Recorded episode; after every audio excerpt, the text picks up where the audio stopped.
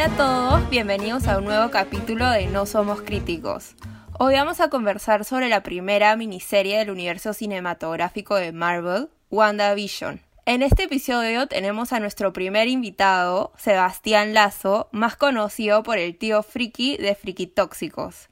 Invitamos a Sebastián porque es un gran conocedor del mundo de Marvel y sabemos que está analizando semana tras semana a WandaVision y está aquí para convertirnos su conocimiento. Cuéntanos, Sebastián, ¿qué te pareció la serie y cuál fue tu episodio favorito? Hola, hola, ¿qué tal? Gracias por invitarme. Bueno, ¿qué me pareció la serie? Eh, a mí, sinceramente, me, gustó, me gustó bastante. Creo que también he tenido que aprender a controlar bastante mi hype a medida que pasaban los capítulos, pero en general me parece que ha sido un, una serie muy sincera consigo mismo, digamos, ha ido muy acorde a lo que nos ha presentado desde el inicio.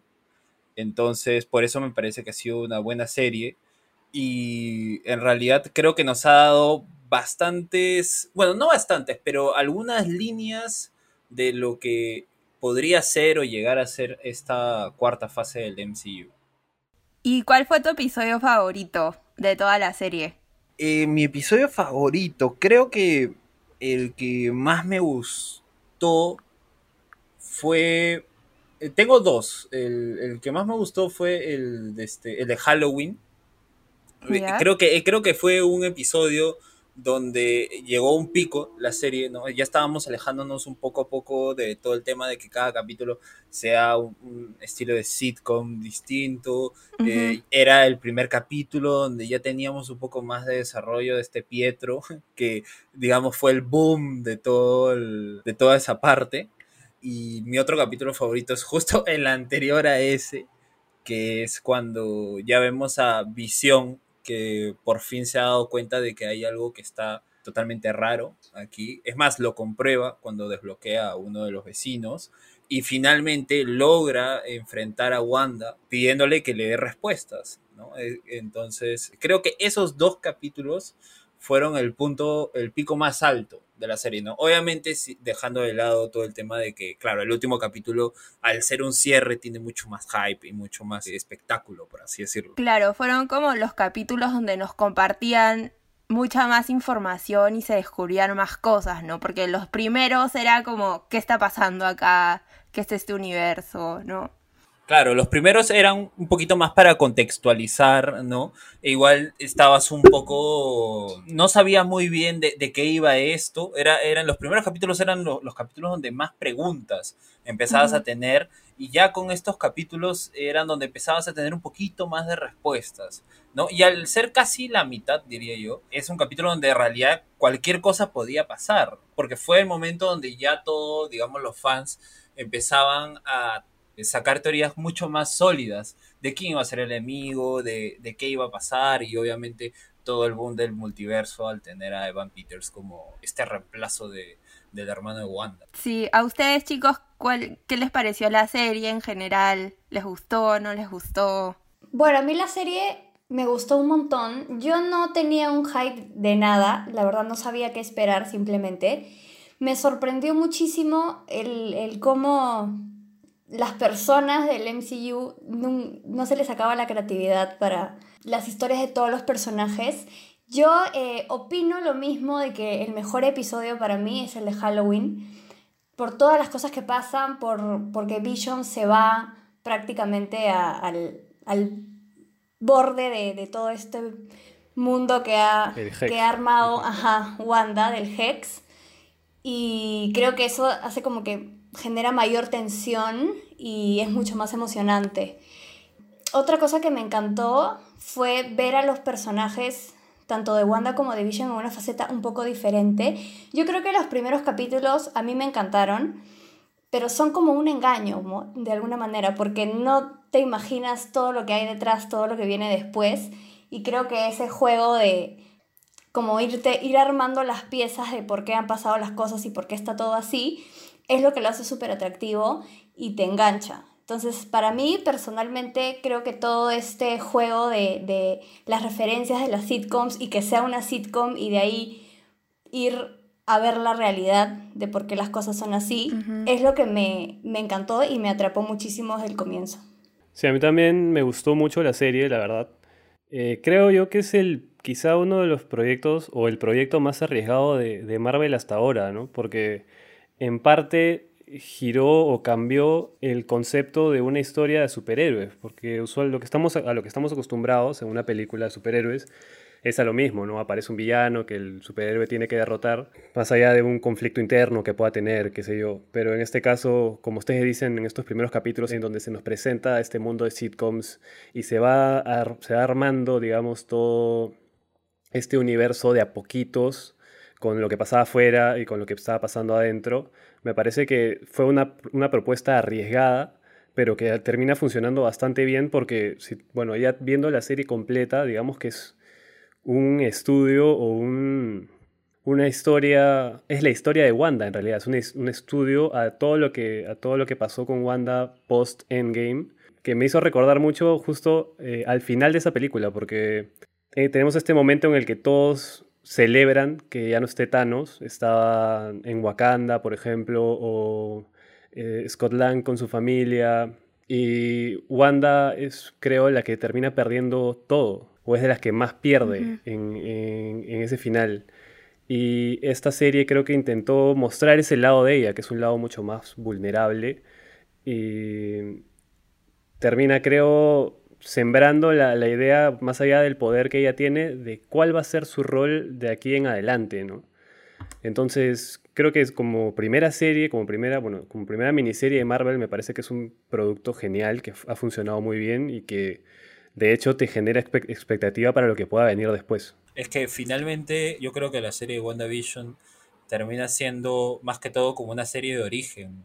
Claro. O sea, sinceramente Wanda, o sea, Wanda pertenecía a la línea de Avengers secundarios que nunca, nunca tuvo un desarrollo, ¿no? Digamos, fueron, tu, tuvo, eh, digamos que fue el personaje que más desgracias le pasó a lo largo de, de, de, las películas en que aparecía, pero nunca fue protagonista, nunca tuvo un desarrollo. Entonces, esta serie, como si fuera su película de, de, origen, ¿no? Y, y, en realidad, como estructura, tiene una estructura de película de origen de superhéroes, ¿no? También. Por más que Wanda es de los, o sea, creo que todo el mundo tenía claro de que Wanda era de los, de las Avengers más poderosas, si no la más poderosa quizá. Y creo que como tú dices, con esa historia de origen te queda aún más claro de dónde tuvo sus poderes y qué alcance podrían llegar a tener ahora, ¿no? Claro, no, ahora ya, o sea, ya es que antes era Wanda, este personaje que no sabíamos muy bien, ah, ya era una alterada por la gema de la mente, pero ahora ya después de eh, WandaVision ya sabes cuál es el origen, de dónde vienen todos sus poderes y sobre todo ya hay la revelación de ella como personaje porque ya deja de ser Wanda y se vuelve The Scarlet Witch. ¿no? Entonces, sí es un origen para la verdadera esencia del personaje que hasta el momento no habíamos visto. Pero sí, yo también opino igual que me encanta que Marvel le haya dado una serie a ella y a él también, porque él es como coprotagonista, ¿no? Eh, a mí me encanta su historia y ahora me gusta mucho más Wanda como de alguna forma no la conocías tanto antes como los otros superhéroes. Entonces siempre decías que eres tu superhéroe favorito y podrías decir Iron Man, podías decir eh, Doctor Strange, ¿no? Que tienen sus propias películas y los conoces y quieres a los personajes. Pero ahora que ya ves a Wanda y la ves mucho más humana, conoces mucho más de ella, creo que comienzas a decir, oye, también me puedo inclinar por Wanda, me gusta su historia, me relaciono con ella, ¿no? Entonces eso me gusta bastante que, que Marvel haya haya dado ese paso con estos personajes. Y aparte de, de todo lo que dijeron, que coincido 100% con ustedes sobre la serie, que a mí también me encantó y la viví en cada episodio, ya hablando como al comienzo de la serie, que como pasaba de época en época, ¿no? Que es lo que todos conocemos. Y hablando mucho más en temas de dirección de, de arte y audiovisualmente, me pareció muy chévere cómo jugaban con las épocas y cómo jugaban con los formatos, hasta le metían los comerciales de la época, como me pareció muy bien logrado y, es una serie diferente, o sea, eso le, le, daba algo diferente, ¿no? A todas las series que normalmente vemos. Y eso me gustó mucho. Claro, algo, algo curioso era que prácticamente te daba la sensación de que como en cada capítulo representaba una década de, digamos, los sitcom, como cada capítulo terminaba en algo que no funcionaba para Wanda, parecía que el siguiente capítulo era un reboot, ¿no? Es como, ay, a los años 50 no me funcionaron, voy a probar con los 60, ¿no? Entonces, los 60 tampoco me funcionaron, entonces voy a pasar a los 70, ¿no? Entonces, también como, digamos, todo el Hex y toda la serie estaba construida a partir del subconsciente de Wanda, porque hasta los mismos comerciales representaban un hecho traumático en su vida, era loco ver cómo ella misma empezaba a saltar entre realidades para encontrar una donde se acomode, digamos, viva su vida feliz, ¿no? que era lo que estaba buscando desde el inicio. Y también si te das cuenta, cada vez en cada capítulo cuando salía, y en el capítulo anterior de WandaVision, cada vez lo hacía con un tono más apagado, porque en sí su vida también estaba siendo así. Entonces es como también mostrarte un poco como, como en su tono de voz se va oscureciendo también en cada capítulo, ¿no? Y creo que también algo que a mí me gustó y me pareció muy interesante es que normalmente uno asocia a Marvel con mucha acción. Yo creo que esta serie no tuvo mucha acción y aún así fue totalmente atractiva y, te, te, das cuenta de que no necesariamente estos personajes los tienes que ver peleando para que lleguen a ti, ¿no? Creo que a veces necesitas también un poco estas historias más a fondo, lo que hay detrás, para, para que te atrapen. Y esta serie creo que lo logró.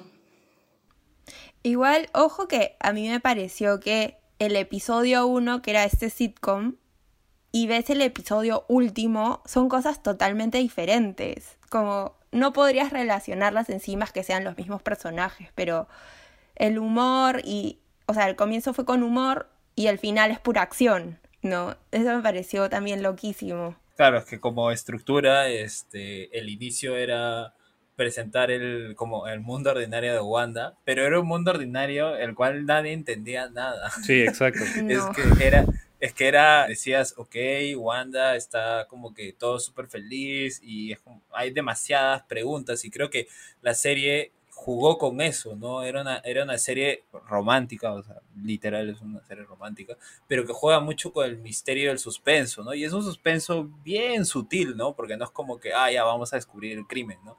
Era un suspenso de qué diablos está pasando y sobre todo, de dónde se origina esto, ¿no? ¿Cómo llegamos a terminar a estar así después de Endgame? Claro, y ahí, ahí entra también en parte lo que pasaba afuera con los de Sword y toda esta línea de, eh, Darcy y los demás que también, como tú dices, nadie entendía nada, ¿no? Tenían que ir descifrando poco a poco qué es lo que sucedió. Quizá, bueno, ya como, como ya sabiendo el final, el único que sabía qué es lo que estaba sucediendo era Hayward, pero todos los demás estaban con la misma incógnita que nosotros como público. Claro, y eso era alimentar más y más y más las expectativas de la serie, ¿no? Porque creo que, como comentaban, eh, al estar acostumbrados a un formato pleno de acción y drama, introducir una serie que se liga un poquito más con el misterio, el romance, necesitabas tener un ancla, ¿no? Y el ancla era la expectativa, creo yo. Ahora, Sebastián, a todos nosotros nos encantan las películas de Marvel. Yo las disfruto un montón, sé que Pau y Conrad también, pero en verdad no he leído nunca los cómics. Y por lo que me dice, por lo que me dice Conrad, tú sí los has leído. Entonces queríamos saber en qué cómics se basó esta serie y si nos podrías contar algunos de ellos, porque entiendo que no solamente es uno, y si nos podrías contar un poco más qué es lo que podría pasar con el futuro de Wanda y Vision. A ver, Wanda Vision se basa... Normalmente todas las películas o arcos del MCU siempre se han basado en momentos o digamos guiños de cosas que han pasado en los cómics, ¿no? La gran mayoría de cosas, o sea, no hay como que, no hay muchas cosas nuevas, ¿no? WandaVision en esencia se basa en el arco de Wanda que se llama House of M que es un evento de los X-Men. Wanda en los, en los cómics es una mutante, ¿ok? Eh, y sus poderes son muy parecidos a los que este, vemos en la serie. El hecho de manipular la realidad, eh, telepatía, etc, etc. Pero Wanda en los cómics para el punto de House of M este, tiene mucho, mucho más poder. No es como que digamos, la Wanda que vemos al final de la serie, ya, es ella. Y en House of M, ¿qué pasa? Normalmente en el mundo de Marvel tenemos que el día a día tenemos mutantes y personas. Y en la sociedad los mutantes son como los rechazados. Este, ese es el día a día en el mundo de los cómics de Marvel.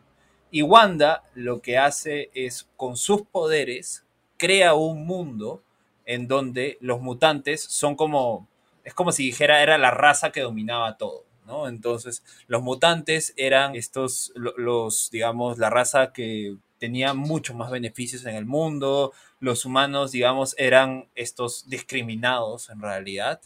Y lo curioso es que Wanda lo hace a petición de su padre, que es Magneto, que en realidad no es su padre, pero no voy a entrar en detalles de mm. eso.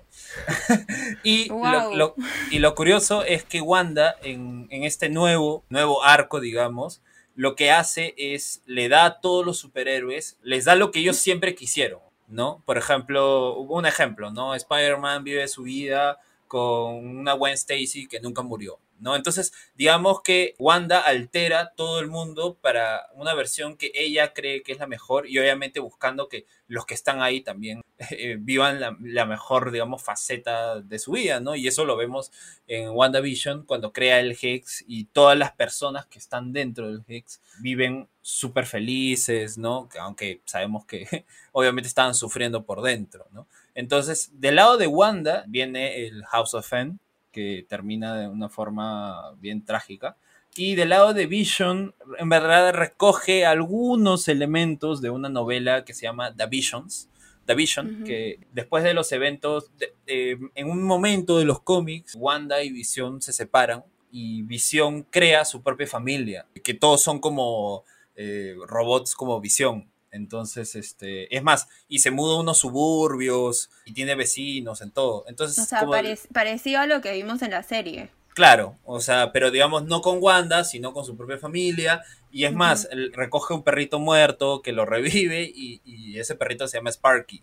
Entonces, al cual ah. vimos como una referencia en, la serie. Entonces, digamos que la serie en esencia ha recogido estas dos cosas partes, ¿no? Como que elementos, elementos, ¿no? Porque, claro, no podrías hacer un House of M porque no existen los mutantes en el MCU ahorita, ¿no? Y bueno, ahorita al final, este, ya con la entrada de White Vision, empezaron a agarrar un poquito de un arco alterno. Entonces, digamos que van recogiendo elementos muy específicos de distintos arcos, pero en esencia, eh, los que más predominan o los que, digamos, podrían ser este, las referencias más claras son el arco de House of M de parte de Wanda y el, de parte de Vision la novela The Vision. ¿Y en qué momento, o sea, o en qué parte de los cómics aparecen los hijos de Wanda? ¿Es en esos también? En realidad los hijos de Wanda aparecen mucho antes. Lo que pasa es que en los cómics, los hijos de Wanda, Wanda los crea... A ver, voy a tratar de ser un poco más, de no confundirlos porque en verdad pasan un montón de cosas. Eh, los hijos de Wanda en un inicio parece que son creados por Wanda. Pero luego nos enteramos de que no son creados por Wanda, sino eh, son como, digamos, una maldición que el mismo Mephisto, son como que parte de Mephisto. Por eso es que todo el mundo decía, ah, están los hijos, va a aparecer Mephisto, porque, digamos, tenía lógica. el origen, el primer origen de Whitcomb y Speed es por Mephisto, porque Mephisto estaba buscando el poder de Wanda. Pero luego Wanda los logra adoptar, porque finalmente se descubre que no son 100% sus hijos, ¿no? Pero de ahí tienes otros arcos donde dicen son sus hijos. Entonces e, es, bien loco, porque están jugando con varias cosas, pero eh, en general los hijos de Wanda aparecen mucho antes de House of M. Esos nombres que dijiste, Whitcomb y Speed, son como las versiones superhéroes de sus hijos. Sí, claro, son, la, son lo que pasa es que los hijos ya ahorita en los cómics pertenecen a los Young Avengers, ah, que es como la, versión juvenil de secundaria de los Avengers. Y claro, Wickham tiene los poderes muy parecidos a los de su madre con el, tema de telepatía. creo que aún no logra manejar todo el tema de control de la realidad. Y Speed tiene el mismo poder que su tío, que es la super velocidad. Que lo vimos en el último capítulo. Sí. Sí, sí, claro. Son una eh, ambos son una referencia clara, ¿no? Ah, solamente que nunca se les llama con esos nombres.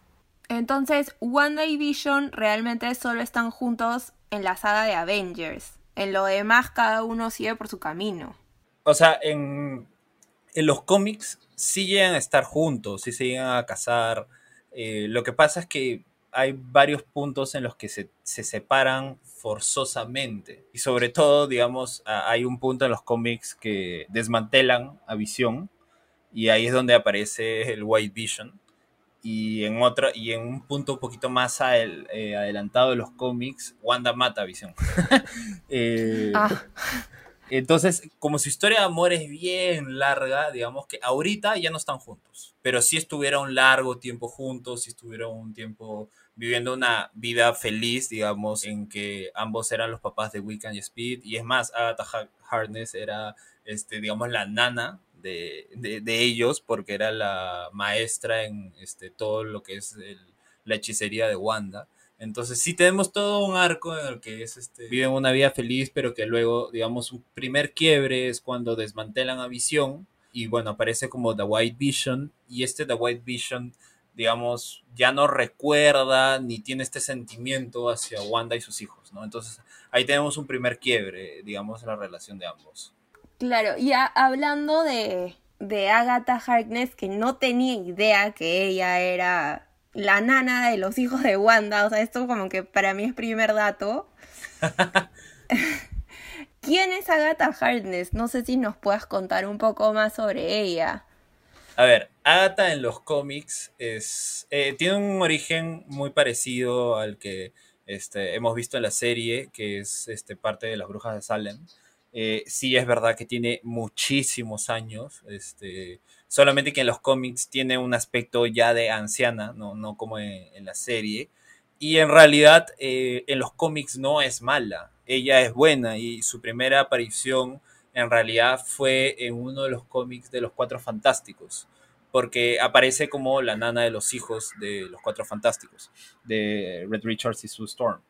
Pero, digamos, luego el personaje medio que desaparece, pasan un montón de cosas y finalmente termina estando como, eh, estando, digamos, en relación con Wanda, como su maestra en las artes eh, mágicas y, bueno, también como la nana de Wickham y Speed. Pero, eh, justo en el arco de House of N, se descubre, bueno, Wanda descubre que Agatha, digamos, manipuló su mente bloqueando la verdad del origen de sus hijos. Entonces, Wanda al descubrir, y en realidad Agatha no es que lo hizo por mala, en verdad lo hizo porque no quería que Wanda sufriera tanto y porque sabía que obviamente Wanda tiene tanto poder y si Wanda, digamos, se le corta un circuito, de verdad Wanda puede aniquilar a todos. Claro. Entonces, este, en ese o lo hizo para proteger al universo, por así decirlo.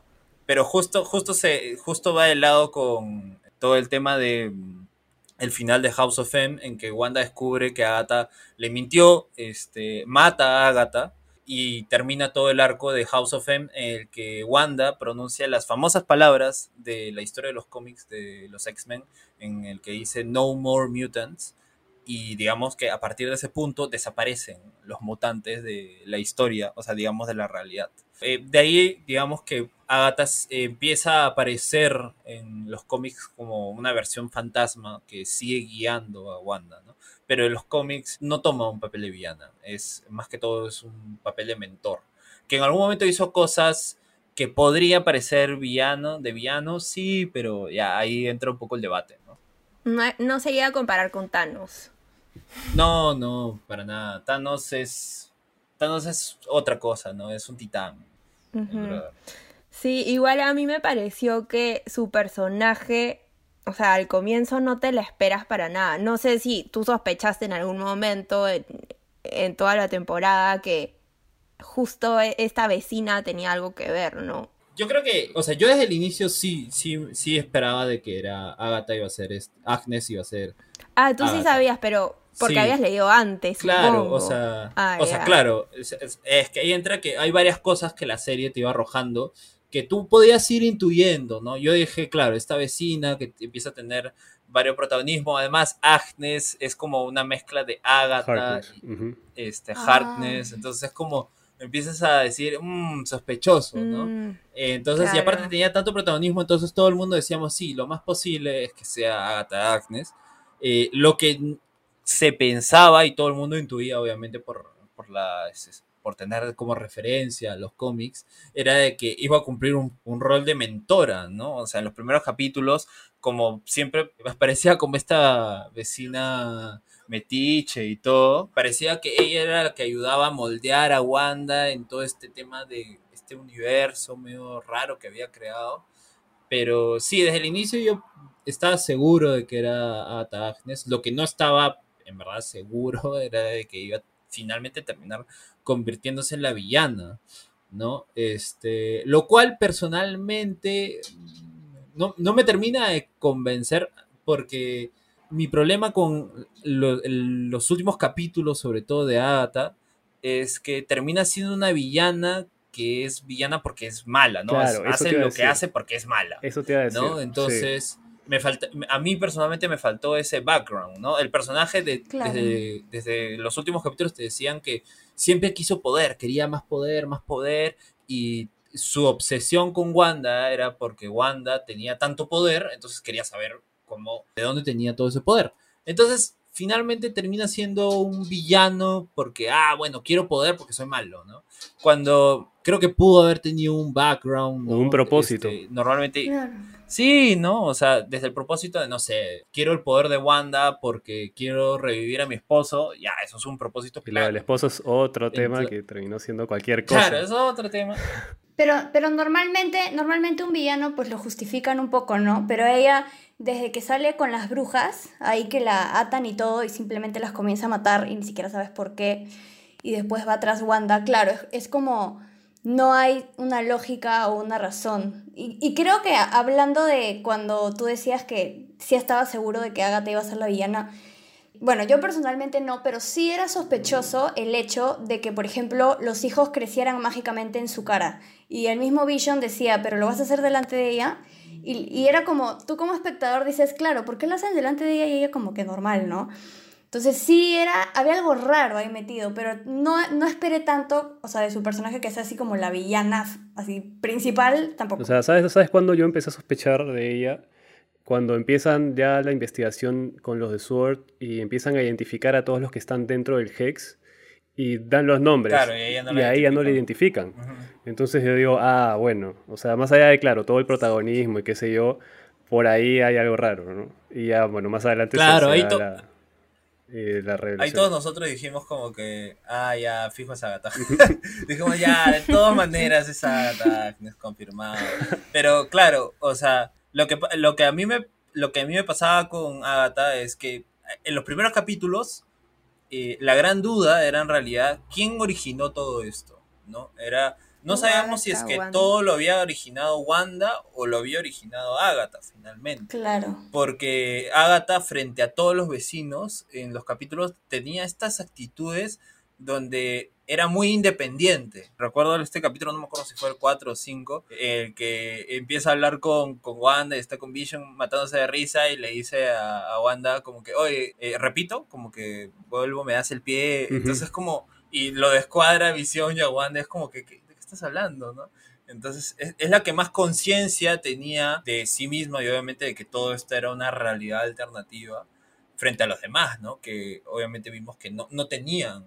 Claro. Entonces sí, era, era como decíamos, ¿quién es, quién es esta también? ¿Quién es esta vecina? y mató, y mató a Sparky. F por Spark. mató a Sparky. ¿Saben que la canción de, de Agatha, la del final del capítulo 7, me parece, llegó a ser número uno en iTunes esa semana? Es un rolón, es un rolón. Es bien, pega- es- es bien pegajosa, es bien pegajosa. A mí también se me pegó unos días. La voy a buscar de todas maneras. Hablando también de lo, lo de Sword, en, en esta serie hay personajes que se reintegran o reaparecen en la historia del MCU, ¿no? Con el caso de Darcy, en el caso de Jimmy Woo, y vemos también a una Mónica Rambo mayor, ¿no? Porque no la veíamos desde que era chiquita en la película de Captain Marvel. Entonces, te quería preguntar, ¿qué, qué podríamos esperar de ella ahora que tiene poderes, ¿no? ¿Cómo, cómo, bueno, más allá de eso, también te quería preguntar, ¿cómo así los consigue? O sea, ¿qué es lo que le hace el Hex a ella? claro, este, a ver, en, en, cuanto a estos personajes secundarios, yo creo que la introducción de Darcy y de Jimmy Woo era, a mi parecer, tener un elemento cómico. Totalmente. Eh, creo que ambos, ambos personajes manejan muy bien la comedia, siempre lo han hecho. Y finalmente WandaVision es un drama, entonces necesitas tener estos elementos cómicos. Eh, yo creo que también es una cuestión de eh, e, enamorar al público de, sobre todo con esta idea de que es un universo integrado, ¿no? A Darcy no la veíamos desde la nefasta Thor 2 y, bueno, Jimmy Woo desde, desde Ant-Man. Entonces, a mí sí me pareció bacán que los, que los trajeran de vuelta, ¿no? Porque sí tuvieron un buen desarrollo al inicio de la serie, obviamente. Con Monica Rumble, eh, claro, desde, también desde el inicio se especulaba mucho si es que Mónica iba a tener o no sus poderes ya que Monica Rumble en los cómics es una superheroína. Es más, está muy relacionada con los poderes de Captain Marvel. En un momento los cómics llega a tener el nombre de Captain Marvel, pero su nombre, digamos, actual es el de Fotón. Fotón.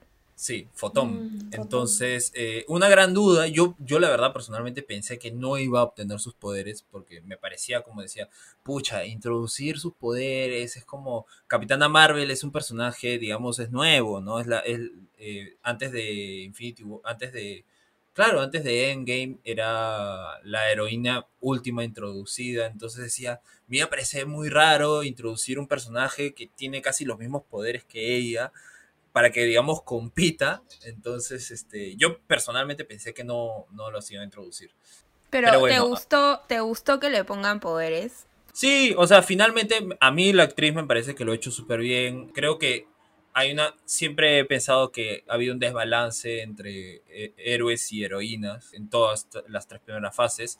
Y era normal, ¿no? O sea, la verdad es que el mundo de los cómics eh, hay más héroes que, que heroínas. Entonces, eh, y los más populares son héroes. Entonces, el hecho de que Marvel vaya buscando tener mucho mayor representación femenina, a mí me parece bacán. Aparte porque hay personajes femeninos que son muy, muy chéveres, desde la misma Wanda y la misma Capitana Marvel. ¿Por qué, porque Mónica, este, este, digamos, obtuvo sus poderes? La explicación sería porque por una cuestión de una mezcla entre los poderes que están relacionados con la gema de la mente que tiene Wanda y, digamos, sus poderes relacionados a la magia del caos. ¿no? Eh, obviamente, entrar y salir del Hex, como es una cuestión que altera la realidad, obviamente altera las moléculas.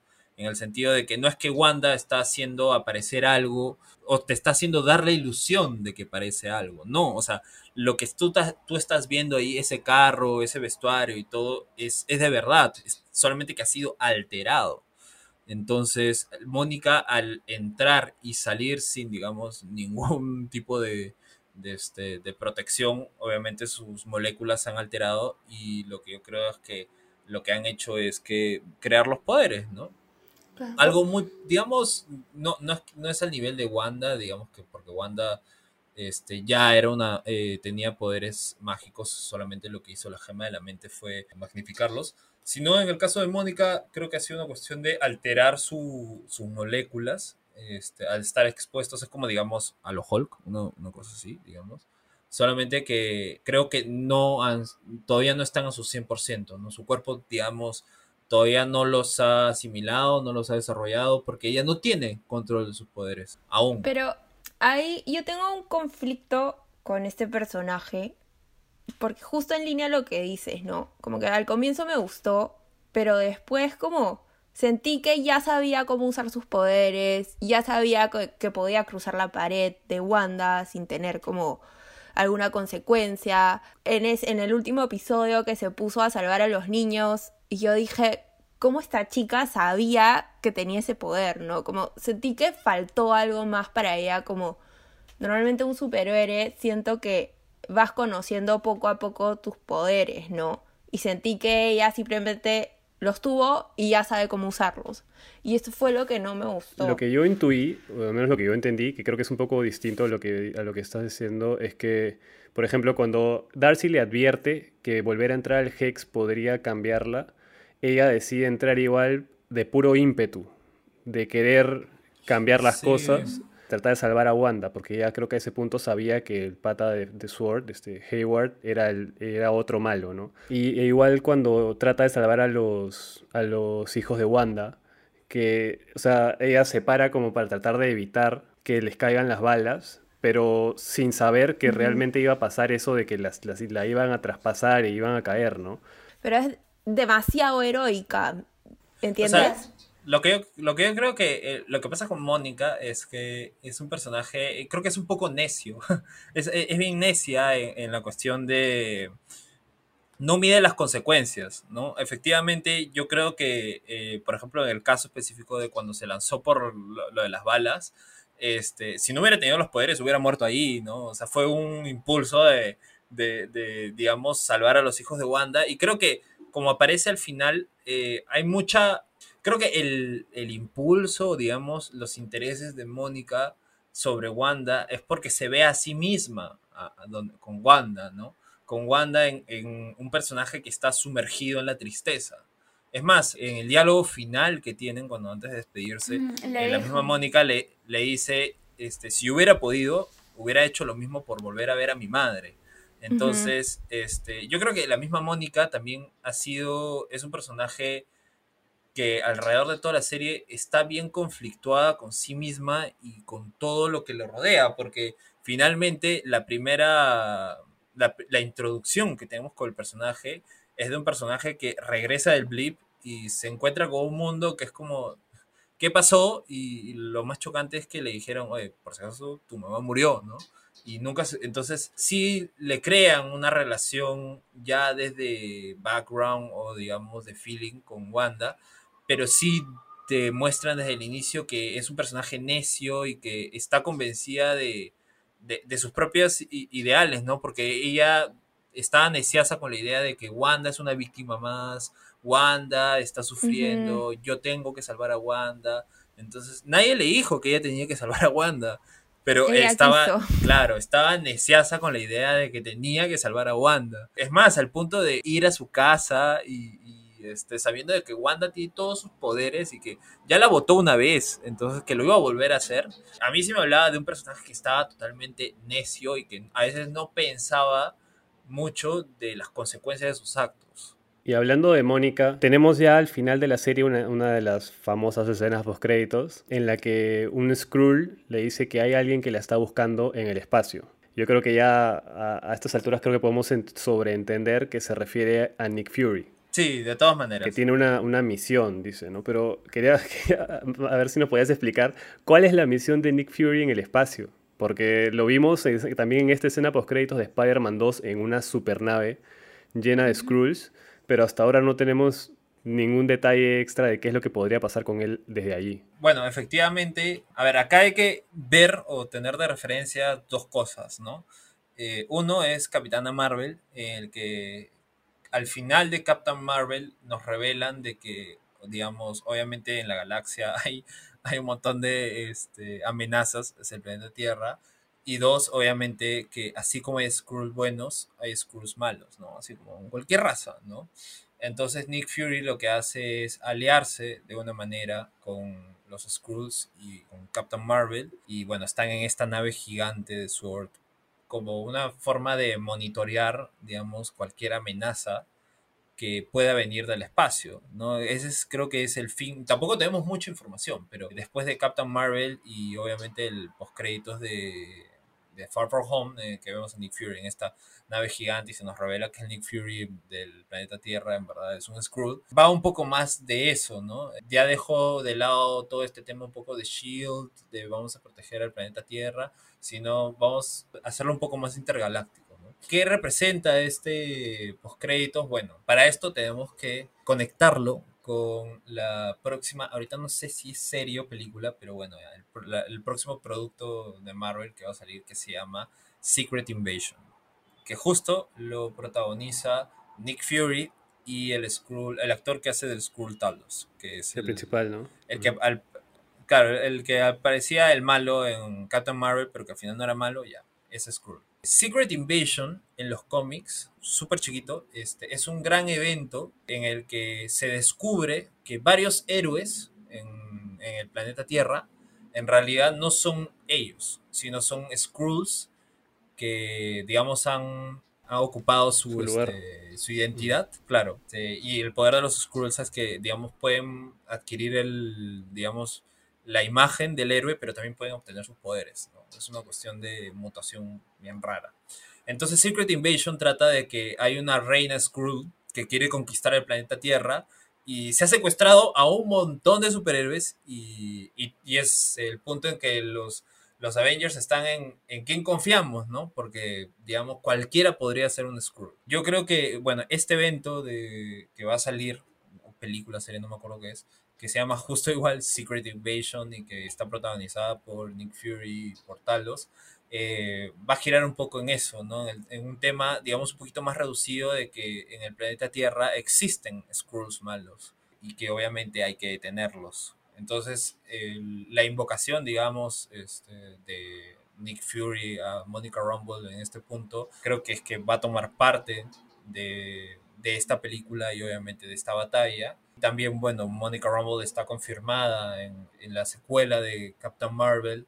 Entonces, todo parece indicar de que obviamente va a asumir ya su, un rol de más de superheroína como Photon y que posiblemente quizás se vuelva la mano derecha, empiece a trabajar un poquito más del lado que con Nick Fury, a diferencia un poco más de Captain Marvel, que digamos Captain Marvel en verdad está en el espacio y está haciendo lo que ella cree que es bueno. Entonces yo creo que Mónica no, no, no, va a tener ese aire de independencia tan fuerte como el que tiene Captain Marvel, sino va a ser una cuestión de una heroína que trabaja un poco más del lado con Nick Fury y obviamente Talos. Y creo que también nos queda un poco la duda de cuál es la relación de ellas dos, ¿no? De Mónica con Capitana Marvel, porque les, le hacen un comentario en, en, en la serie cuando dicen que Wanda pudo haber matado a Thanos y ellos dicen que también Capitana Marvel lo pudo hacer y ella prefería no, que dijo no me la menciones o algo así. Entonces creo que también en esta película se va a ver un poco qué pasó ahí, ¿no? Porque esa relación, si de chiquita, ella era como otra mamá para ella, ¿no? Claro, eh, ahí en realidad, claro, lo que tenemos todavía son teorías, ¿no? En el sentido de, de creo que lo que pasa con Mónica es que luego de Captain Marvel, cuando la Capitana Marvel se va, nunca regresa, ¿no? O sea, nunca vemos que regresa al planeta Tierra. Además, regresa recién cuando Nick Fury activa su, su dispositivo y después del chasquido de Thanos. Entonces, puede que haya un sentimiento de rechazo hacia la Capitana Marvel porque nunca regresó. Y es más, eh, recordamos que Mónica vivió una época en, que en la que su madre tenía cáncer. Sí, Que, digamos, después después se descubre que lo llega a vencer, ¿no? Entonces quizás también hay un resentimiento ahí porque justo en el momento que su mamá lo peor lo pasó, Captain Marvel nunca regresó. Ella no estuvo, claro. Entonces creo que por ahí hay, el resentimiento, ¿no? Luego hay una teoría que no es confirmada ni nada, pero que me pareció súper interesante, en el que en, en Avengers Endgame vimos a Capitana Marvel con el cabello corto. Sí. Este, entonces, claro, esa es una referencia a que en los cómics Captain Marvel tiene cabello corto. Pero empezó a, circular una teoría en el que después del chasquido de Thanos, bueno, Capitana Marvel había vuelto. Se sabe que la mamá de Mónica, por lo que dice la doctora, recae nuevamente en el cáncer y Capitana Marvel se rapa en, como un, un símbolo de como que acompañar a su amiga y obviamente, como pasan varios años y ya la mamá de Mónica había muerto, vimos a Capitana Marvel con el pelo cortito porque, ah. este, digamos, le había ah, crecido, ¿no? Pero, digamos, no es, no es nada confirmado, no es que Marvel haya dicho, sí, pasó eso. Pero, digamos, hace sentido y sería una, una bonita referencia. Claro. Y hablando sobre teorías, se especuló muchísimo en redes sociales sobre quién era el verdadero villano de la serie, se habló del conejo, del esposo de, de ese. de Agnes, de la misma Agnes y cuáles podían ser sus intenciones con el poder de Wanda y todo esto. Se habló mucho de, de Mephisto, Nightmare, como varios de los posibles villanos que podrían aparecer. Entonces, te quería preguntar si es que más allá de que no se confirmó nada de, esto, aún así estuviste satisfecho con el final y te, te pareció un buen final para la serie. Sí, de todas maneras, es que la misma serie, como, como les comentaba, daba tantas, tantos guiños, daba tanta información que eh, hasta el capítulo 5 o 6, 4, 5, 6, todo apuntaba a que el verdadero villano iba a ser Mephisto. Y obviamente, digamos, no es que salió de la nada. Ya se había rumoreado bastante que el enemigo de Doctor Strange, la secuela de Doctor Strange, iba a ser o Mephisto Nightmare.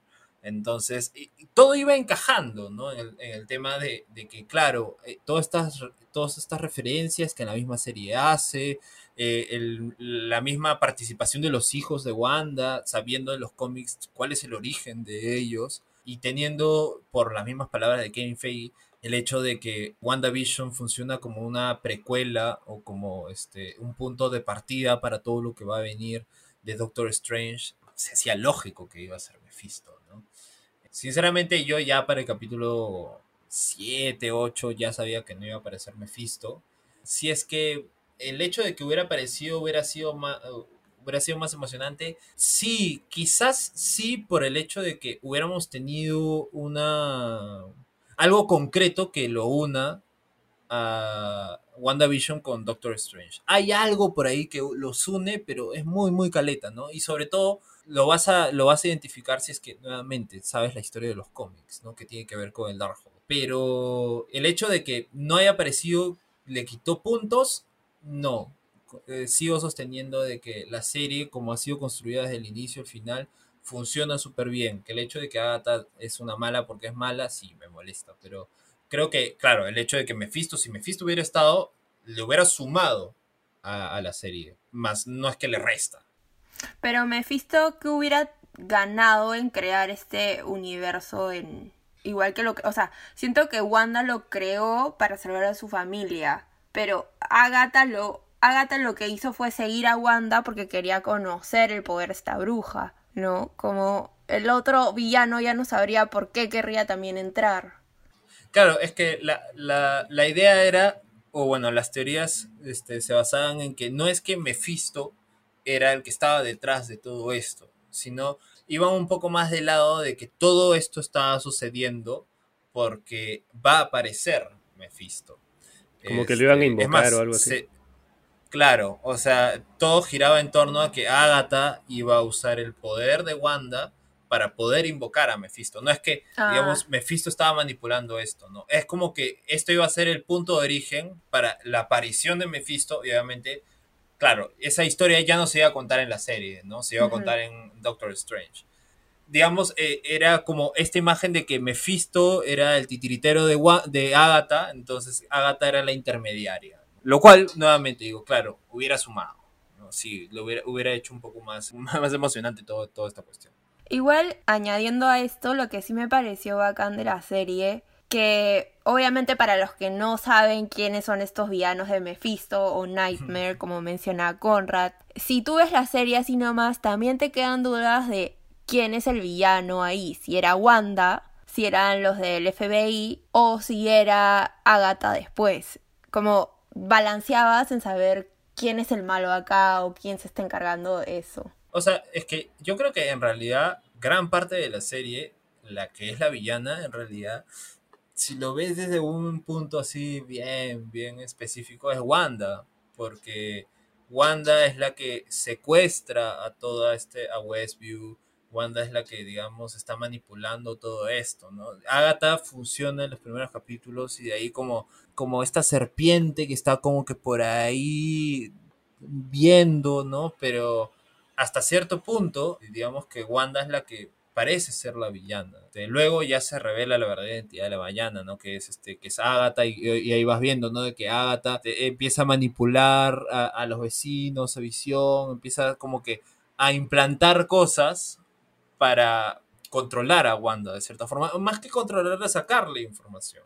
Entonces, hasta cierto punto, yo, yo sigo pensando, ¿no? Oye, lo que hizo Wanda no está bien. Claro. Para nada, no Claro. secuestró, No, secuestró no. a toda esta gente. Es que te das Eh, cuenta que con, cuando, por ejemplo, Vision lo regresaba a su mente normal, se podría decir, lo que estaban sufriendo. Entonces creo que en verdad ese sufrimiento te, te conmovía, pues te das cuenta que de verdad Wanda, por más que quiera volver con su familia, que lo puedes entender, pues las cosas las está haciendo mal. Entonces, sí, pues sí llegas a darte cuenta de que Wanda es, es la villana por más de, de que el otro le quiera quitar a, su familia o lo que sea, porque ella hizo las cosas mal desde un Claro. comienzo.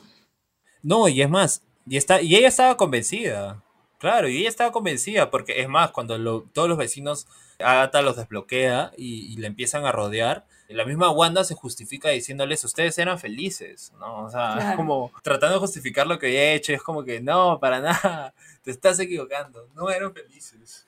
Y así brevemente, para, solo para cerrar esta parte, Sebastián, ¿nos puedes explicar quién es Mephisto? Este, a ver, He Mephisto- escuchado ese nombre 500 veces estas semanas, hasta ahora no me queda claro quién es. A mí menos. O sea, a ver, lo que pasa es que en, en, en el universo de Marvel eh, existe, existe el infierno, ¿no? Entonces, este, pero digamos, Mephisto no es que, digamos, es el, el demonio, ¿no? O sea, así como Mephisto es uno de los, demon, de los tantos demonios que existen en, en el universo de Marvel, es un villano más, pero obviamente este, él sí es un malo porque es malo, porque es un demonio, ¿no? y tiene y está relacionado mucho al tema de las artes oscuras, eh, la magia. Pero, ¿es peor que Thanos? ¿Podría ser peor que Thanos o se compara? Eh, yo creo que en cuestión de poder, ah, claro, ahí ahí es la pregunta, ¿no? Thanos con el guantelete sin el guantelete. Este, Mephisto, Mephisto, este, quizás sí, no llega a ser tan poderoso como Thanos, obviamente con el guantelete, pero hay una cuestión ahí un poco de intereses, ¿no? Mephisto busca toda la cuestión del poder y reinar en el, en el inframundo. Es más, Mephisto, no sé si ustedes han visto ya la, las películas estas con Nicolas Cage de Ghost Rider, que este, Ghost Rider es un personaje de Marvel. Mephisto crea a Ghost Rider. Y es más, en una de las películas de Ghost Rider con Nicolas Cage aparece Mephisto. ¿En serio? Oh. Entonces, sí, porque es como que el demonio que lo crea. Entonces, este, en esencia, digamos, es, es un demonio que está en la búsqueda del poder. Es más, este eh, eh, tiene una relación también estrecha con, con el tema de Wanda, por el tema de la magia del caos y toda la, la cuestión con los hijos, ¿no? Mucho más de él, en realidad, no conozco porque tampoco termina siendo un villano muy, muy recurrente en el universo de Marvel. Que si es poderoso, sí.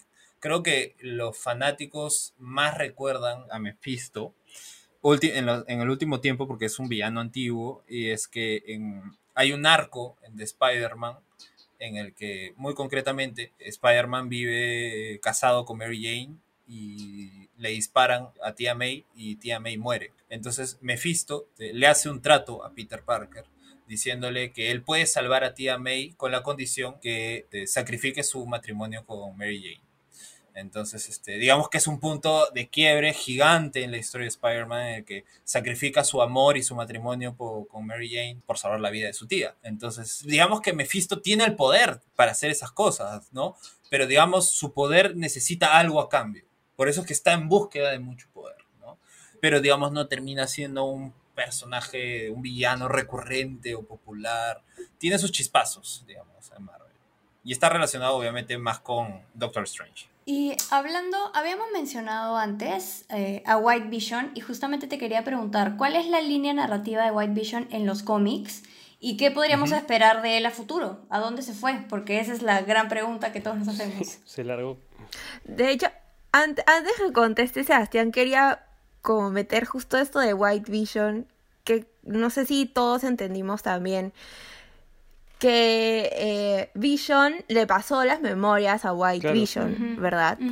Entonces, y ahí White Vision como que se le prenden los ojos y sale por el aire y se va y no sabemos qué pasa de él.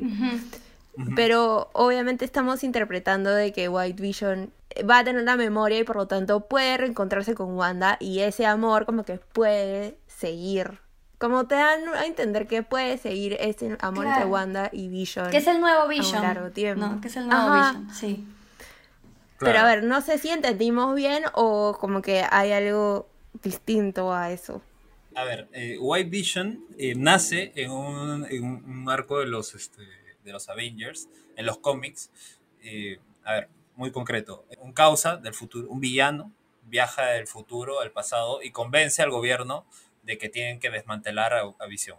Entonces ya, lo desmantelan todo. Hay una escena icónica en que Wanda ve cadáver todo desmantelado de Visión y Claro. que, digamos, se hacía referencia justo a cuando lo vimos en el capítulo Ajá. y logran reconstruir a Visión. Pero, ¿qué pasa? Así como el MCU, Visión está construido a partir de partes, que es la gema de la mente, Tony Stark, Bruce Banner, el mismo Ultron. En los cómics está construido a partir de partes distintas, ¿no? Hay un superhéroe que se llama Wonder Man, el cual, digamos, a partir de él sacan el lado humano de Visión. Entonces, a la hora de reconstruirlo, Visión no tiene su lado humano. Entonces, digamos, es, más un cyborg que, que otra cosa. Y por eso es que, digamos, no llega a teñirse completamente y termina siendo blanco. Y todo ese arco trata de que Wanda quiere convencer a Wonder Man de que, por favor, le dé su lado humano nuevamente a Visión. En los cómics pasa algo muy parecido en el tema de que, eh, como les contaba, ¿no? Este quiebre de que Visión no, no recuerda a Wanda, no recuerda a sus hijos, les dice en su cara como que yo no tengo esposa, no tengo hijos, y se va. Y lo que ha pasado ahorita en WandaVision, lo que yo creo es que lo que ha hecho Visión, más que todo, es desbloquear los recuerdos. Recordemos que el White Vision es el Visión original, solamente que no tiene la gema. Este, Ah. el visión, el visión que nosotros vemos en la serie, este que digamos este, está hasta el final de Wanda, con Wanda, en realidad es un visión creado por. Wanda a partir de sus poderes de la gema. Pero el visión original, o sea, el que todos vimos desde, el desde Age of Ultron, es el White Vision. Entonces, al ser parte máquina, obviamente tiene todavía varias cosas dentro de. Y, y lo que hace Visión es desbloquearle esos recuerdos, ¿no? Ah, Entonces, eh, ¿a dónde se va? Yo creo que, sinceramente, yo creo que White Vision no va a seguir el tema de una relación con Wanda. Creo que van a rescatar eso de los cómics. Porque si ya habiendo desbloqueado los recuerdos, yo creo que si White Vision hay algo que falta. Porque si desbloqueando los recuerdos no fue en un primer impulso a rescatar a Wanda, es como claro. hay algo que falta ahí, ¿no? Mi teoría es que el White Vision, ya habiendo desbloqueado todos sus recuerdos, se pudo haber ido a Wakanda, este, haciendo un poco de referencia a que en Wakanda Shuri, la hermana de, de Black Panther, empezó a desbloquear en su afán de separar todas las mentes de visión con la gema de la mente. Entonces, digamos, algo de backup de información debe tener ahí. Entonces, este visión creo que es un visión más en su búsqueda de saber quién es. Y sobre todo porque creo que también la serie termina siendo también un punto de fin a, a esta historia de amor de Wanda y Visión, ¿no? Con, ese, con esa última escena que es súper bonita, con este, con este diálogo, viendo a Visión llorar, que también es una referencia a los cómics. Entonces, a mí personalmente no, no le veo tantas luces al hecho de que este White Vision termine reencontrándose o, o re- una relación con Wanda, ¿no? Creo que Wanda ya cerró esa página, ¿no? Sobre todo con Visión. Y, y creo que este Visión está más en un, en un mood de como que descubrir quién es, ¿no? Claro. Es que igual siempre te dejan un poco la esperanza porque como no se despidieron así como para siempre, si no era más Claro. hasta luego te voy a volver a ver de alguna manera, por ahí que te dan a entender de que puede volver a pasar algo, ¿no? Más adelante. Sí, podría pasar. Sí, efectivamente, podría pasar. Quizás, quizás cuando desbloquee más info, ¿no? Claro. Claro. Siendo sincera, yo lloré con Vision. Tío, casi me muero cuando se despidieron. Y, y en el final, no sé, me hubiera gustado por lo menos que Wanda se quede con algo de lo que fue su familia. Porque siento que todo se borró. Entonces, por lo menos como que dejarla con algo, como un cuadrito o algo de sus hijos. Me hubiera gustado que pase Sí, eso. lo, lo volvió a perder todo. que- Pero no pasó, bueno. Fue- Claro. Volví a perder todo, me, Sí. me hacía pena. A, a mí lo que me, me gusta de ese final, en el que, digamos, no, no, no, no se queda con nada, es que la historia de Wanda es una historia en la que siempre se le ha arrebatado todo. Se le arrebató su familia, se le arrebató su hermano, a Visión, digamos. Siempre ha estado perdiendo todo, se le han quitado todo, y es más, o, o en este afán de la gente decidiendo por ella, ¿no? Claro. Este, recuerdo, recuerdo mucho cuando se vuelve, cuando están los Avengers, ocurre todo el tema de Sokovia, cuando es una fugitiva con el Capitán, con el Capitán América. Entonces, creo que es la primera vez en que Wanda decide por sí misma y, y, Es este, independiente. y empieza como que es independiente de, de todo, ¿no? Entonces, es más, este, a llegar al punto de tener que despedirse de sus hijos y, y de, y de visión, ¿no? Obviamente ya con el postcrédito sabemos de que obviamente está buscando otras formas, Claro. Pero pero claro, creo que creo que ella para su proceso necesitaba despedirse, ¿no? Necesitaba como que dejarlo todo, salir de ahí, ¿no? O sea, ella le dice al final a Agatha, le dice, no necesito que me digas quién soy yo. No, entonces Claro. ahí medio que lo marca también. Entonces ella también ya está diciendo su propio camino, aunque su camino es bien duro Sí. y triste. O sea, ¿no? creo que esta serie en sí, si te das cuenta, es todo el proceso de duelo de ella, porque empieza con la negación, por eso hace todo esto que hace de la sitcom, y al final es la aceptación, y por eso deja ir todo. Y hay momentos en los que tiene ira, que también es parte del proceso, ¿no? De que no quieren que le quiten nada, entonces empieza a atacar a todo el mundo. Pero es como un proceso de duelo también del personaje de Wanda en esta serie hasta que al final justamente llega pues a esta aceptación de ya dejar ir. Pero sí, pues como dice Sebastián, eh, va a buscar la manera de a lo mejor volver a traerlos, no, no lo sé. Sí, y justo hablando, acá Conrad me va a matar, pero me estoy saltando algunas Dale, preguntas. justo hablando de este libro que vemos a Wanda al final, ¿no? Con el libro, leyéndolo, leyéndolo, que es el libro Darkhold, si no me equivoco. A mí, eh, personalmente, me llevó este libro a la escena de Doctor Strange en su librería o en su biblioteca.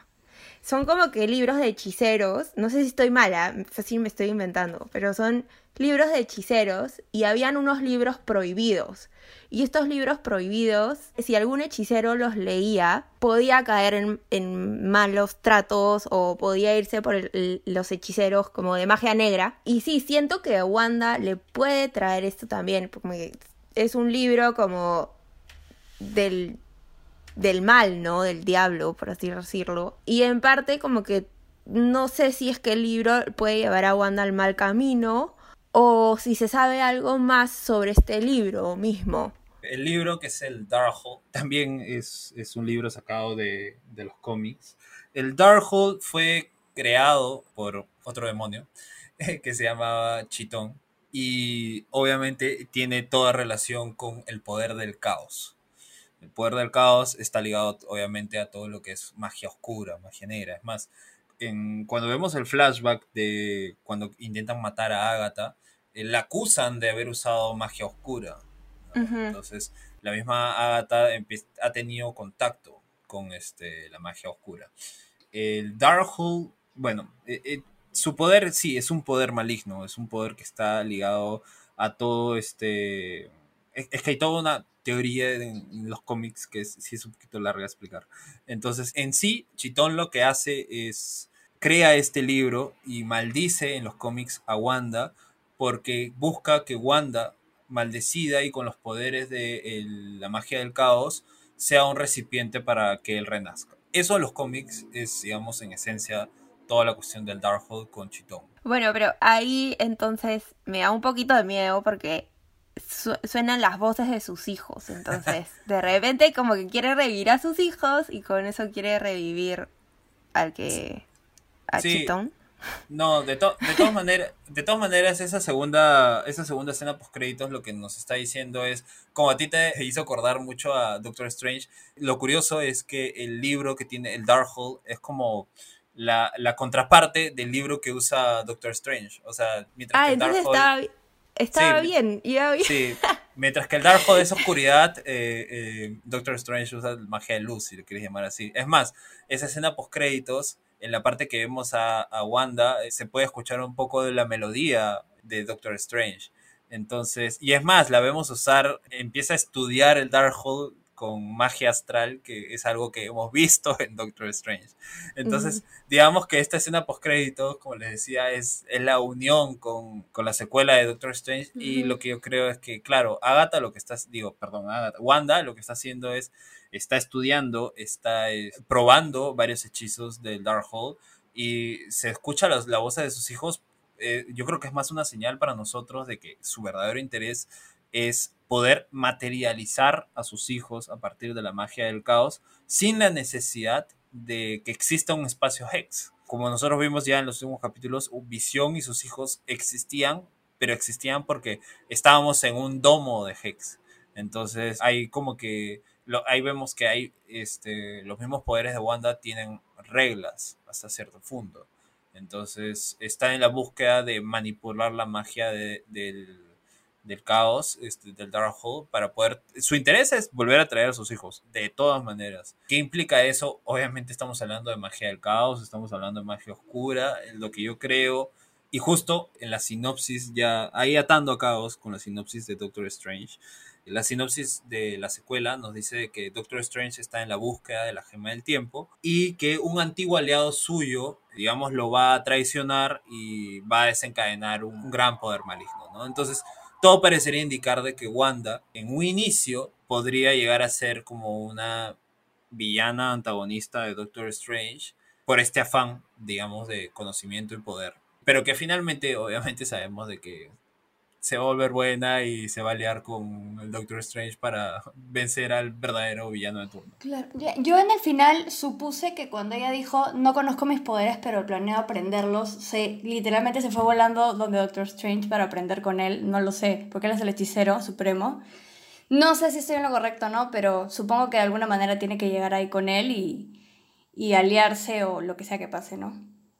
Eh, yo creo que Wanda este, hasta este punto en realidad no conoce al Doctor Strange, ¿no? Creo que la primera vez que se han visto ha sido cuando el Doctor Strange eh, volvieron todos del blip y Doctor Strange apareció con todos y le dijo, oye, tenemos que ir a pelear por si acaso. Entonces, pero antes de eso, creo que no te, ella no tenía ni idea de quién es el Doctor Strange y Doctor Strange creo que tampoco tenía idea de quién era Wanda. Me parece curioso porque Doctor Strange, siendo el supremo hechicero obviamente él sí sabe todo lo que implica la magia del caos, o sea, cuando Doctor Strange se, entere de que Wanda es la portadora de magia del caos, va a entrar en crisis. Y, es más, Agatha, la misma Agatha le dijo, tú eres más poderosa que, sí, que el hechicero este, supremo. Que, el hechicero supremo. Y, y, una cosa que hemos visto es que en verdad Wanda es súper capa en el sentido de aprende muy rápido. En el sentido de, eh, por ejemplo, la magia del caos ahorita la está, la está estudiando sola ¿Cómo diablos aprendió a hacer la cuestión astral? Hasta el mismo Doctor Strange le costó tiempo. ¿Cómo diablos aprendió a, usar la magia de las runas para vencer a Agatha? Nadie le enseñó. Entonces, ya de por sí habla de una Wanda que sí tiene bastante habilidad en la magia. Que ahorita yo creo que no es más poderosa que eh, Doctor Strange. Doctor Strange sigue siendo más poderosa que ella. Pero a futuro sí va a terminar siendo mucho más poderosa que Doctor Strange. Esa película estrena supuestamente el próximo año, ¿verdad? Sí, marzo, si no me equivoco. Entonces tenemos WandaVision, de ahí Spider-Man 3, que espero que Spider-Man 3 nos dé un poquito más de luces de lo que va a ser Doctor Strange y ya Doctor Strange termina este, este, este trilogía. Resuelve todas las dudas. Ojalá.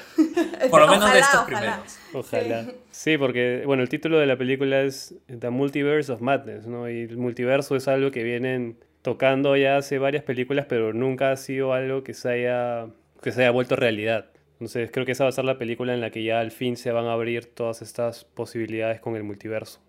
O sea, eh, lo que pasa con el multiverso es que, digamos, ya lo tocaron de alguna manera. En, tuvo su primera gran introducción con Endgame, en el sentido de que buscan las gemas ah, de tiempos distintos. Es más, el mismo Thanos, que al final se encuentran, es de un es una versión de Thanos totalmente distinta. Entonces, Claro, y la este Gamora de, de Guardians of the Galaxy es otra Gamora. Claro, es otra Gamora. El mismo Loki es otro Loki. Entonces, digamos que sí tenemos ahí un poco de background del multiverso, ¿no? Pero lo que aún no vemos es ya un multiverso que en los cómics existe que es un multiverso mucho más drástico, ¿no? En el sentido de, por ejemplo, multiversos donde no, no existen, eh, existen los mutantes, ¿no? Eh, multiversos donde, no sé, el multiverso finalmente lo que hace es te da un abanico infinito de posibilidades. Infinito, o sea, en el sentido de que, ¿cuál es la forma de revivir a Iron Man? Es con el multiverso. Te vas a traer a otro Iron Man de otro multiverso que quizás no, es el, no se parece nada a Robert Downey Jr., pero es más, eh, se hablaba, empezaron ahorita, están con todas las teorías locas de que en un momento para el papel de, de Tony Stark se consideró a Tom Cruise, pero obviamente Tom Cruise no salió. Entonces están diciendo que en el multiverso van a explorar un universo donde Tom Cruise es Iron Man. ¿Me entiendes? Entonces, entonces, o sea, o, por ejemplo, dicen de que van, van a ver en el multiverso van a aparecer los cuatro fantásticos de donde Chris Evans era la antorcha humana. Ah. Jessica Alba era. Bueno, en Spider-Man dicen lo mismo, ¿no? Que van a aparecer todos los Spider-Man. Claro, es, que, es que finalmente el, el, multiverso, o sea, el, multi, el término de multiverso, puedes hacer lo que quieras, porque finalmente es hay distintos universos, entonces, ah, ya, si en este universo pasa esto, ya, o sea, solo los unes. Y en realidad es, es una cuestión que en los cómics funciona, es, es cuestión de día a día, o sea, tienes grandes eventos, tienes grandes eventos, por ejemplo, de Spider-Man, que son súper populares, eh, donde son guerras de multiversos de Spider-Man. O sea, tenemos desde el mismo, la misma película animada de Into Spider-Verse. Entonces, claro, a Marvel eh, le gusta hacer eso. Eh, es que te da muchas posibilidades. Ahora, yo creo que aún el multiverso va a ser algo que se va a construir poco a poco. Claro, todos estamos con el hype de, ah, Spider-Man 3, vamos a ver a Andrew Garfield y a Tobey Maguire. Yo sinceramente creo que no va a pasar eso por ahora. O sea, yo creo que el Marvel es consciente de que la segunda cosa más épica que puede hacer aparte de Endgame, que es tener a todos sus personajes juntos, es juntar a los tres Spider-Man. ese, es, ese, su, siguiente camino, porque Spider-Man es, si no es el personaje más popular de, todo Marvel, es uno de. Entonces, obviamente sabe que tiene que hacerlo en algún momento y que eso le va a implicar de que obviamente es un gran evento pero yo creo que no lo va a hacer por ahora. Y es por eso que tienen a un Tom Holland todo el rato en todas las entrevistas diciendo, oye, por si acaso, no, no están en el guion, no está apareciendo. Porque, porque tiene que bajar, tiene que bajar, tiene que bajar el hype, ¿no? O sea, porque finalmente lo que puede pasar, y, Marvel tampoco quiere, es que llegue Spider-Man 3 y obviamente todos estamos como que ¿dónde está Toby? Y como que no aparecen y es como que, ay, pucha. Y, y, es lo que está pasando ahora con WandaVision, ¿no? En el sentido de, ah, Peter Evans, ay, los mutantes, ah, no, es un vecino más, ah, pucha, fue. Y se apellida Boner. Entonces, entonces le, quitas, le quitas epicidad a, a, todo el producto. O sea, yo sí soy yo soy partidario de que lo que hicieron con Quicksilver es una, estupidez, y está mal. Totalmente. Sí, fue su mayor, mayor error. Entonces, yo creo que Marvel también va a empezar a ver, porque por ejemplo, ahorita a mí me da dudas de decir que ya tienes confirmado a Jamie Foxx, creo que, eh, que es el que hizo Electro, y este otro actor, que no me acuerdo cómo se llama, que hizo de Doctor Octopus en la segunda de Alfred Molina. Ah, sí, sí, sí. Alfred Molina. Entonces ellos ya están confirmados. Pero ahora, después de lo que he visto con WandaVision, o sea, podría ser que estén ahí y no necesariamente van a ser el Doctor Octopus y necesariamente van a ser Electro, ¿me entiendes?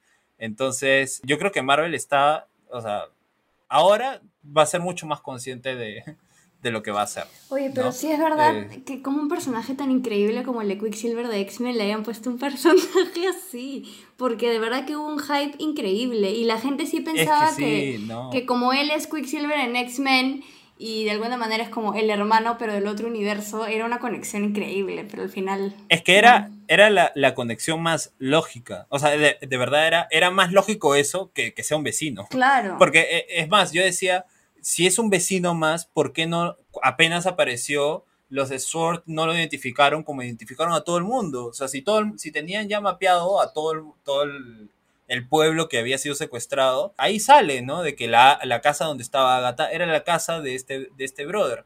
Entonces, ¿por qué no lo identificaron al de, de, una y dijeron, oh, por si acaso, el que lo ha recasteado es un vecino más?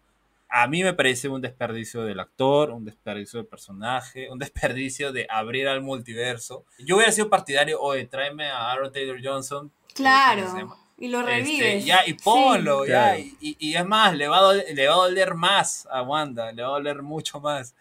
Pero ya lo hizo Marvel y, y obviamente es consciente. Yo creo que Marvel ha aprendido un montón de cosas. De, bueno, no creo, es- asumo que ha aprendido un montón de cosas.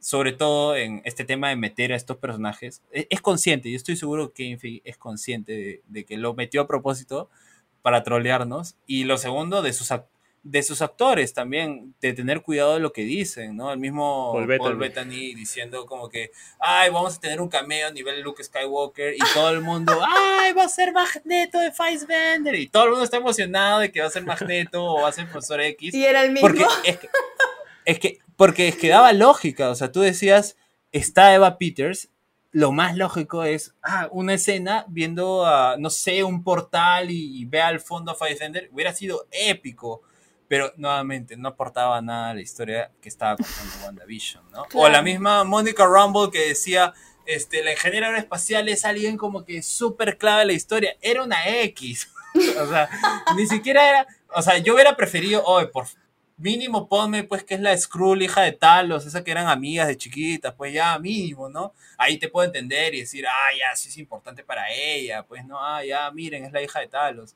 Pero no, termina siendo una, una militar X que trabajaba, que le podía conseguir una nave. Entonces, claro, hay una cuestión ahí en que obviamente Marvel tiene, no sé si se ha dado cuenta, me sorprendería que no se dé cuenta a este punto, de que los fans están 10 pasos delante de ellos. O sea, Sí. en el sentido de, ah, salió ese dibujito en el frame 40, ya, ese dibujito hace referencia al villano, tal, tal. O sea, la gente está así, o sea, la gente en WandaVision ha estado así, frame for frame, frame for frame, te- revisando todas las, la- las cuestiones que habían, y son a propósito. Entonces, es una cuestión ya, ¿qué me das? No, no, no, no, no me ilusiones.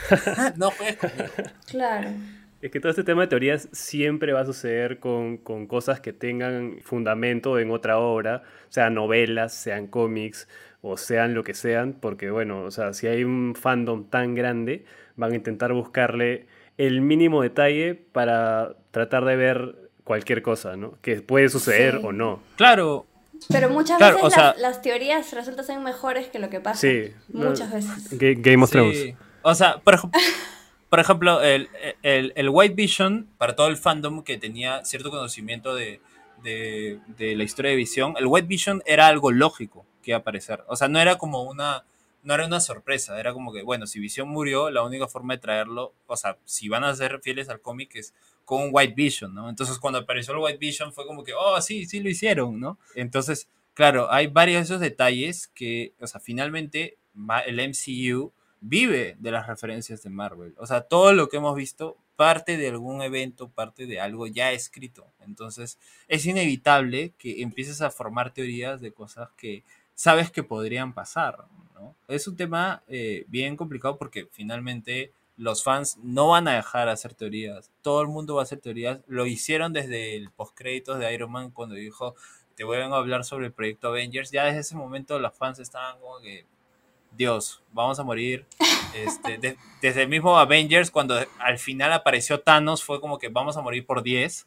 Entonces es como, la- las referencias van a seguir saliendo y vamos a seguir teorizando. Lo que yo creo que es una cuestión de, ya, sé consciente. ¿no? O sea, no, no hagas una cuestión como, Claro. como lo de Van Peters. ¿no? Claro. Esa sí es una... como- Ay, No, esa sí. fue una... es un golpe, es un golpe a los fans. Exacto. Eso sí es como que una, eso sí es un como que un maltrato. o sea, Totalmente. Sí, totalmente. de verdad que sí.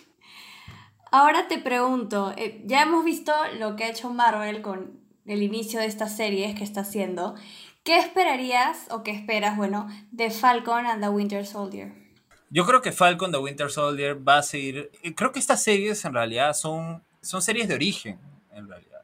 Son personajes que no han tenido, que han sido los secundarios muchas veces de muchas de las películas, ¿no? El mismo, el, el que más desarrollo, podría así decirlo, entre Falco y Bucky es Bucky, ¿no? Digamos, porque este, estuvo en, las, en todas las películas de, bueno, en la gran parte de las películas de, Capitán América, ¿no? Entonces yo creo que Falcon the Winter Soldier va a ser una película de origen, sobre todo para ellos dos.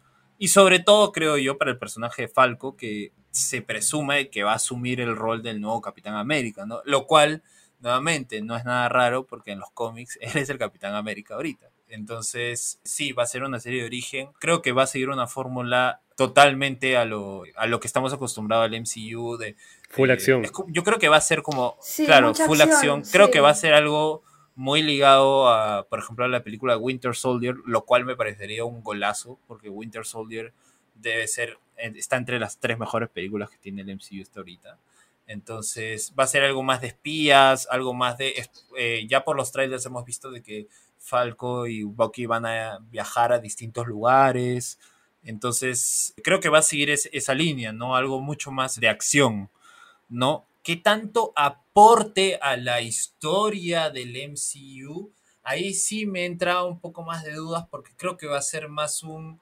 Ya, designemos quién va a ser el nuevo Capitán América, ¿no? Pero que nos puede dar luces de lo que puede venir después, yo creo que sí, porque ahorita, ahorita, ahorita, digamos, ya no existen los Vengadores, no, no existe ni una organización de Vengadores, no existe ni una organización, digamos, de superhéroes, todos están como que repartidos haciendo lo que, digamos, creen mejor.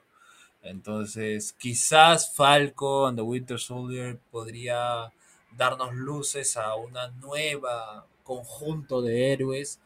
Sí, quizás. También tendríamos que ver cuánto tiempo ha pasado después de, de Endgame, ¿no? O sea, WandaVision sucede como que a semanas, creo.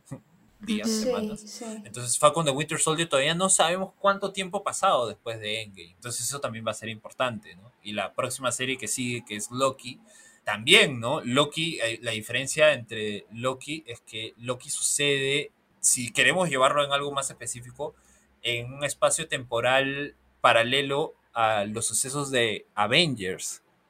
Porque, porque continúa la, la historia de Loki que escapa después de que los Avengers lo, lo, este, Lo atrapan.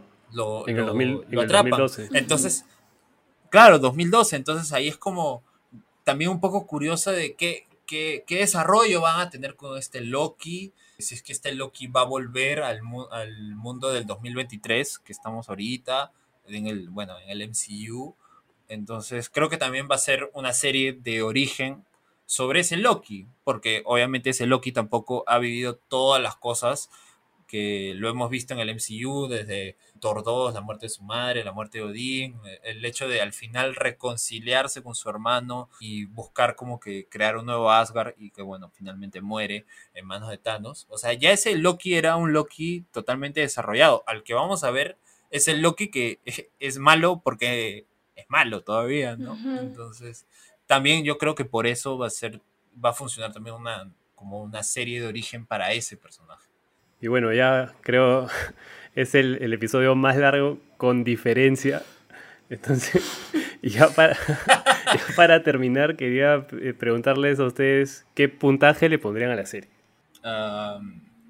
Mira, yo sinceramente le pondría un 8 de 10. No llega a ser un 10 de 10. Un 8 de 10, ¿por qué? Porque es una serie que es muy fiel a lo que propuso desde el inicio.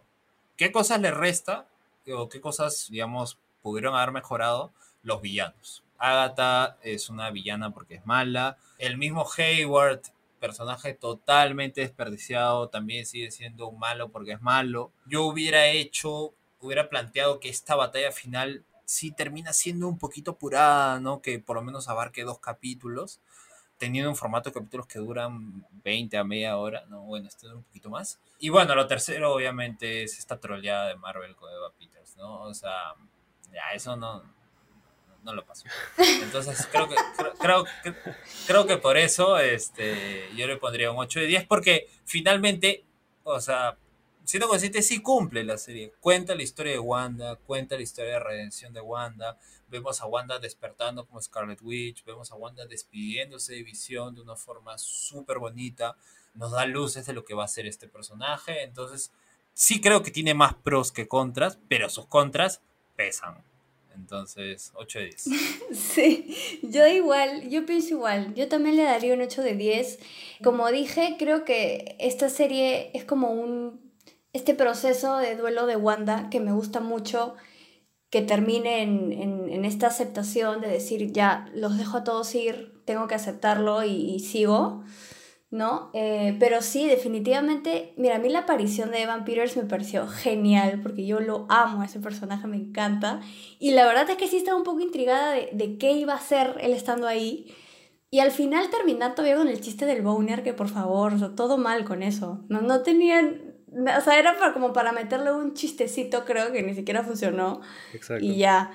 Eh, y sí, por ahí al desarrollo de estos personajes, sobre todo eh, el, el, de policía y Darcy, porque pues sí, creo que al comienzo los hicieron sobresalir un poco más, pero al final se perdieron ya un estaban un poco más de relleno que otra cosa. Sí, menos Mónica, ¿no? Mónica sí destacó siempre. Entonces creo que esas Darcy cosas... creo que... Dime, Darcy desapareció, ¿no? Como que... Darcy creo que solo le chocó con la, con la camioneta al, final. Y ah, a él y, nunca más. Mal cierre también ahí. Sí, entonces esas cosas, pero en sí a mí me gustó muchísimo la serie, me, me sorprendió mucho la manera en que llevaron la historia y, y, todo lo que pasó, porque la verdad es que como te dije desde un comienzo yo no sabía qué esperar. Sí terminé contenta, pero siempre son estos detalles, como te digo, que al final pues pudieron mejorar y sacarle un, jugo increíble para que sea mucho mejor. Sí, mira, yo antes de que ustedes den sus comentarios le iba a poner un 9. ¿Ya? Pero luego de escucharlo lo voy a bajar a 8.5. Porque sí, pues tienen razón que muchos personajes se quedaron en el aire. A mí, siendo sincera, no me gustó mucho Mónica. Eh, y los policías, Darcy tampoco me pareció que estaba ahí de más. Eh, pero sí, me pareció que le faltó puncha a esos personajes, pero en sí la historia de Wanda, cada capítulo me sorprendía aún más. Me dan ganas de seguir viendo, como que ya quiero que sea viernes para ver WandaVision. Y eso me parece bravazo de una serie, como que te den esas ganas de, de seguir viéndolo. Y aparte, que Marvel, o sea, que sea la primera miniserie de Marvel y les haya ido así, me parece también súper chévere. Y por último, me encanta que Marvel incluya estas mini escenas de qué es lo que va a pasar en el próximo episodio, por así decirlo, o qué es lo que va a venir después, ¿no? Me encanta que lo hayan incluido y, y que deja a los fans así también. Sí, yo concuerdo con ustedes totalmente en, la, en, en lo que estuvo mal de la serie. A mí, como les digo, me parece que es un proyecto que en, manos de Marvel, con lo que ya nos venía, nos tiene acostumbrados, es, fue arriesgado y les funcionó muy bien. Y un datito que quería agregar es que el propio Dick Van Dyke formó parte del equipo de la serie para poder llevar esta figura, digamos, de sitcom de los 60s en los primeros capítulos, que me parece muy valioso. Mm. Porque es un... Ay, no tenía idea. Es un señor que ya tiene como 95 años y estuvo metido en, en, la realización de la serie, que genial.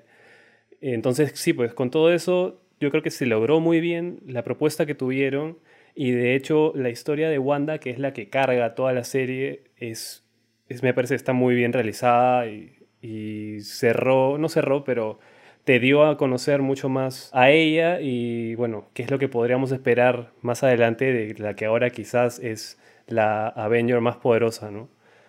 Así que yo también le voy a poner un 8. Me gustó mucho la serie. Así que bueno, eso ha sido todo por WandaVision. Eh, Sebastián, cuéntanos dónde te pueden encontrar.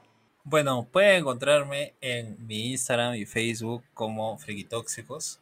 Ahí normalmente estoy subiendo eh, diario todo, todo lo que son noticias, memes y todo el contenido que como siempre digo, tu corazón friki necesita. Y también en mi canal de YouTube, donde subo videos, intento subir videos seguidos hablando de temas desde Marvel. Eh, cada semana he subido una reseña del capítulo. El mismo día ha sido todo una travesía, pero lo he logrado. Me ha gustado mucho. Y bueno, también subo este, contenidos como anime u otras cosas. Entonces, Facebook, Instagram y YouTube.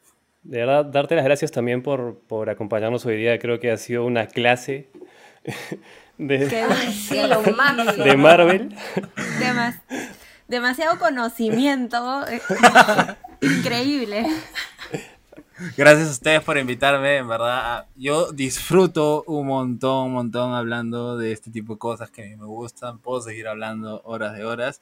Y nada, en verdad les deseo mucha suerte, que sigan creciendo. Y cuando quieran, ya saben, me pueden invitar y seguimos conversando. Perfecto. Gracias de verdad por, por, estar acá. Bueno, a nosotros nos pueden encontrar en arroba no somos en Instagram para comentarnos cualquier cosa y nada, nos estamos escuchando en el siguiente capítulo. Chao.